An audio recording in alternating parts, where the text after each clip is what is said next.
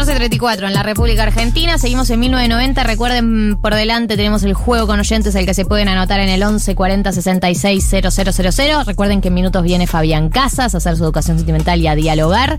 Pero antes de que todo eso suceda, tenemos un evento que es eh, el glosario financiero de la, de la mano de nuestro amigo Martínez Lipsuk, que nos ayuda a aprender a invertir nuestro dinero, que en principio es no perder poder adquisitivo. De ahí en adelante, toda la infinidad de opciones que hay, pero en un país como el nuestro, con una inflación como la nuestra, me parece que todos los que estamos preocupados por mantener cierto nivel de ahorro, si es que podés ahorrar, porque bueno, yo tengo meses que tengo un puchito y meses que no, la verdad. Sí.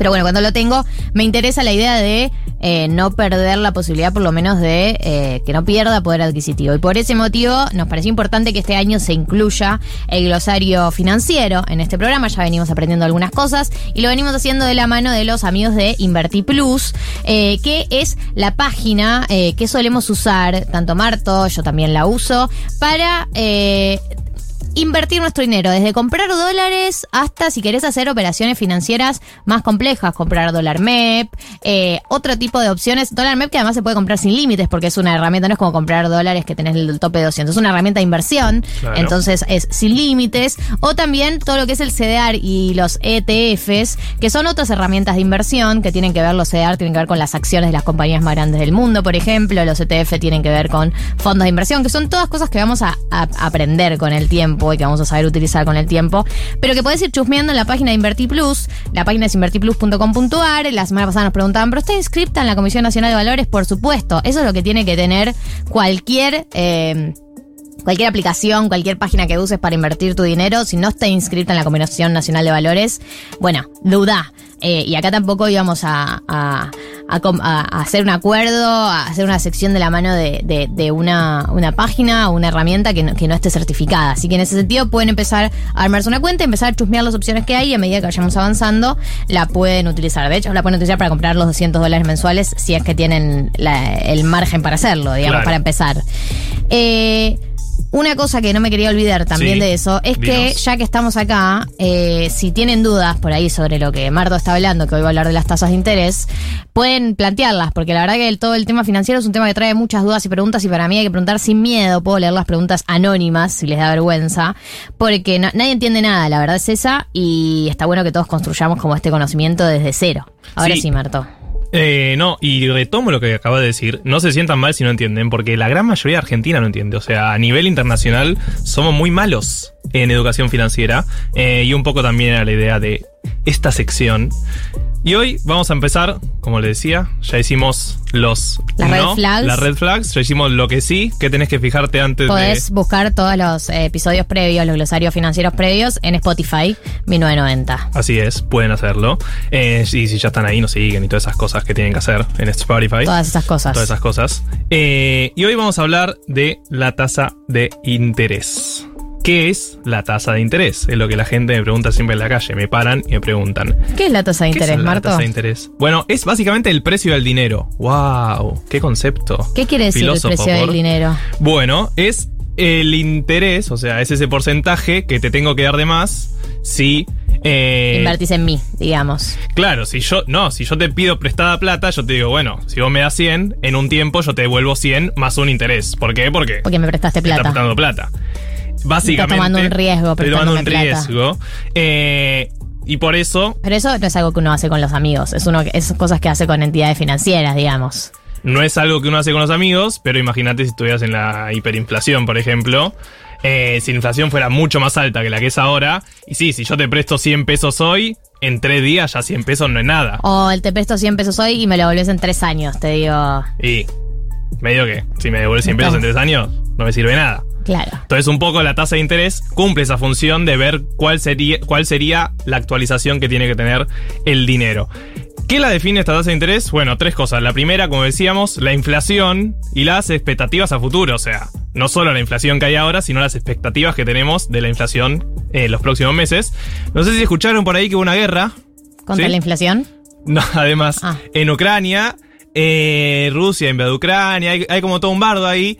Eh, y se rumorea que estaba subiendo mucho la inflación. No sé si escucharon en algún lugar, en algún momento. En todo el mundo. En todo el mundo, Increíble, es como eh, el mundo meets la inflación. Sí, sí, sí, es zarpado cómo eh, nosotros tenemos experiencia, ¿no? Pueden venir de Estados Unidos a ver cómo convivimos con la inflación. Bueno, estas expectativas claramente influyen en la tasa de interés, porque si bien no solo aumentó la inflación de marzo, que va a ser bastante alta, se dice que va a llegar al 6%, agarrados de las manos Sí, sí, y sí. descendeos el al nivel, infierno. El nivel de vamos a recibir el dato de inflación todos agarraditos de las manos. Bueno, pero no solo eso, sino sabemos que la inflación no va a bajar, seguramente, en el tiempo próximo. O sea, los próximos meses también van a estar complicados. Entonces, eso influye en la tasa de interés.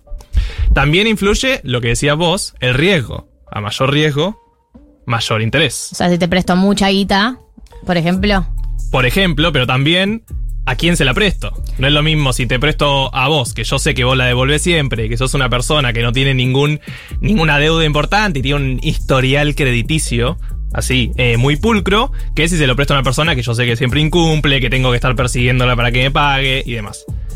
Por ejemplo, es algo muy común estos préstamos usureros. Vieron que eh, sacás solo con tu DNI, no importa quién sos, podés ir, mostrás una fotito tuya y te dan un montón de guita, pero claro, como no tienen seguridad de, ni de quién son, ni si se la vas a devolver, ni nada, te cobran un montón de intereses. Bueno, Pero la gente que los, los toma la, la necesita esa guita y por eso accede a esos términos y condiciones. claro, obvio, la gente que accede a esos, a esos préstamos, generalmente la gente de menos recursos, que tiene menos acceso a la información financiera y al sistema financiero, que entonces se ve obligada a, a esos préstamos usureros. Eh, bueno, justamente por eso también eh, son tan problemáticos, porque no solo son cobran tasas altísimas, sino que le cobran tasas altísimas a la gente que más lo necesita. Esa es la segunda, entonces la tasa de interés definida por la inflación, definida por el riesgo y también por la liquidez. ¿Por qué? ¿Qué es la liquidez? Si yo compro un bono de Estados Unidos, yo sé que yo la puedo revender muy fácil, porque a todos le importa invertir en Estados Unidos. Pero si compro un bono de Uganda, tal vez no todos quieran invertir en Uganda y me es muy difícil después revenderlo. Entonces, eso es lo que se llama liquidez, que yo un activo pueda fácilmente convertirlo en plata. Claro, y eso también influye en la tasa de interés. Claro, porque si mi activo nadie te lo quiere comprar, también relacionado justamente con el riesgo. Claro, bueno, si nadie lo quiere comprar y te voy a cobrar, te voy a dar, cobrar más tasa de interés porque después no me lo puedo sacar de encima. Claro, después queda conmigo para siempre. No sé si les suena es como un bonos. billete roto. Sí, o un bono de Argentina, básicamente. Ay, qué feo esa comparación, Marto. Qué violento con el país. Bueno, pero justamente la tasa de interés que están pagando los bonos Nunca argentinos. triste la verdad, lo que no tiene remedio, dice mi papá. Bueno, muy bien, le mandamos un saludo a Robert. Eh, justamente, los bonos argentinos. Gali abriendo una soda.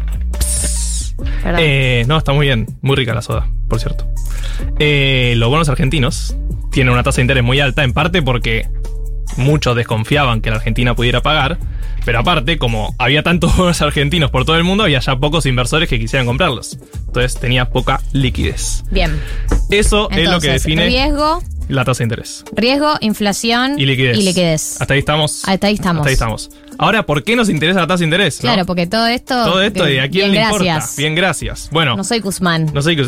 ya, güey, explícame. Ya, güey. Eh, las bajas tasas de interés se supone que incentivan el consumo y la inversión. ¿Por qué? Claro, decís, che, este préstamo me sirve porque no tengo que pagar después el triple de lo que me prestaron. Claro, si me prestás a 0.5% y sí, dame, dame, dame, dame y lo invierto, y lo invierto y lo invierto. O consumo, consumo, consumo. Pero si consumís, consumís, consumís, después cómo pagas Eh, lo que te prestaron y, y el interés. Bueno, pero el interés es poco, entonces si Lo vas quiero a comprarme una poder heladera, devolver. tal vez saco un préstamo para comprarme una heladera y después lo puedo volver fácil porque... en cuotas. Claro, el interés es poco. Eh, y la inversión lo mismo. Si yo sé que me dan préstamos a una tasa muy baja, bueno, saco préstamos y lo invierto en los millones eh, de locales que tengo por el mundo, por ejemplo, y es mucho más fácil. Claro. O en Bitcoin. O en Bitcoin. Eh, pero la otra cara de la tasa de interés es que cuando sube, fomenta el ahorro. ¿Sí? Profundice sobre esa idea. Profundizo. Si yo digo que te voy a pagar mucho interés, yo soy el banco y a vos te digo, Gali, si vos dejás la plata en el banco, te voy a pagar mucho interés. Bueno, Sí. vos empezás a dudar si querés consumir ahora o dejarla en el banco y que te pague mucho interés. ah, ¿Se ok, ok, ok, no la gasto. Entonces no la gastás. Y si no la gastás, incentivan tu ahorro. Sí. O sea que a futuro vas a tener más plata, pero en la actualidad no la vas a gastar y no la vas a invertir. Claro. ¿Para qué sirve eso? ¿Para qué? Por ejemplo, cuando hay mucha inflación. Ahora subieron la tasa de Bueno, interés. bueno, bueno, bueno, bueno. En la actualidad, por. economista.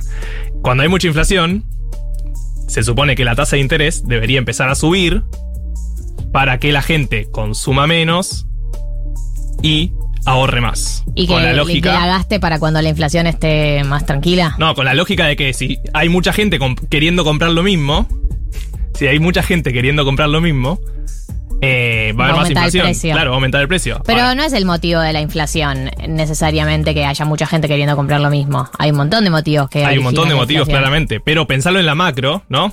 Como en la, en la Claro, no sirve al escenario inflacionario que encima todos vayan a comprar esos productos que están Claro. aumentando el precio. Y sobre todo, ponele también, influye en comparación a otras inversiones. Entonces, si yo veo que todos quieren ir al dólar, Sí, bueno, subo la tasa de interés para que más gente se quede en el peso y ponga plazos fijos. Y entonces hay menos presión sobre el dólar. ¿Se entendió hasta ahí? se entendió Es una tarea de todos. Es una tarea de todo, Como Martín. dice Así es. Martín. Eh, pero no es una cuestión que solo está en la Argentina, esto que vos decías de que subió la tasa de interés. Eh, porque ahora la tasa de interés de los plazos fijos, por ejemplo, está en el 43% o algo así. La inflación anual, saben, es más alta, casi Ajá. el 50%. Entonces, no me conviene mucho dejar plazos fijos si sé que está por debajo de la inflación. Pero esta misma discusión está en todo el mundo. Por ejemplo, la Fed en Estados Unidos, eh, la tasa la tiene en 0.5% y la Sí. inflación en 8%. Claro. O sea, también tiene una tasa de- interés súper, súper baja. La discusión fue, hay una pandemia, Hay una pandemia. Más o, o menos. hubo, hace un par de años, Sí. en 2020 más o menos, Cuando ahora ya no arrancó. sé si estamos. Cuando arrancó, la discusión fue, bueno, está bien, bajemos mucho la tasa de interés, porque Sí. hay gente que está sin laburo, necesitamos reactivar la economía, entonces bajamos un montón las tasas de interés. Ahora, empezó a haber mucha inflación, en parte porque hubo mucha, mucha emisión monetaria, en parte por todos los problemas que sabemos que tuvo el comercio internacional, las guerras y demás. Y más. Eh, pero ahora tenemos que subir la tasa de interés. Porque la inflación se nos está descocando. Y una de las armas que tenemos para bajar la inflación, justamente como dijimos, es subir la tasa de interés. Entonces Bien. esta discusión está subiendo en todo el mundo. La Argentina claramente eh, tiene un problema con la inflación y la tasa de interés que viene de antes, no necesariamente de la pandemia, pero bueno, nos ayuda. Pero ahora, Ay, ¿qué? Sí, no. Pensé que ya sabía todo lo que tenía que saber. sí, sabés lo que tenés, todo, todo lo que tenés que saber, pero Pero- falta la pata financiera. Claro, porque ahora yo qué hago con eso. ¿Qué haces con la tasa de interés? Bueno, después podemos hablar bien de todos los plazos fijos que hay, y los detalles, y plazo fijo UVA, ¿se acuerdan que hablamos? Plazos fijos a tasa, eh, a tasa fija, justamente, redobla el plazo fijo. Pero lo que nos va a importar para el mundo financiero es que va a ser nuestro costo de oportunidad. ¿Qué significa costo de oportunidad? Eh, mi Sí, riesgo. Mm, sí, Ah. ponele.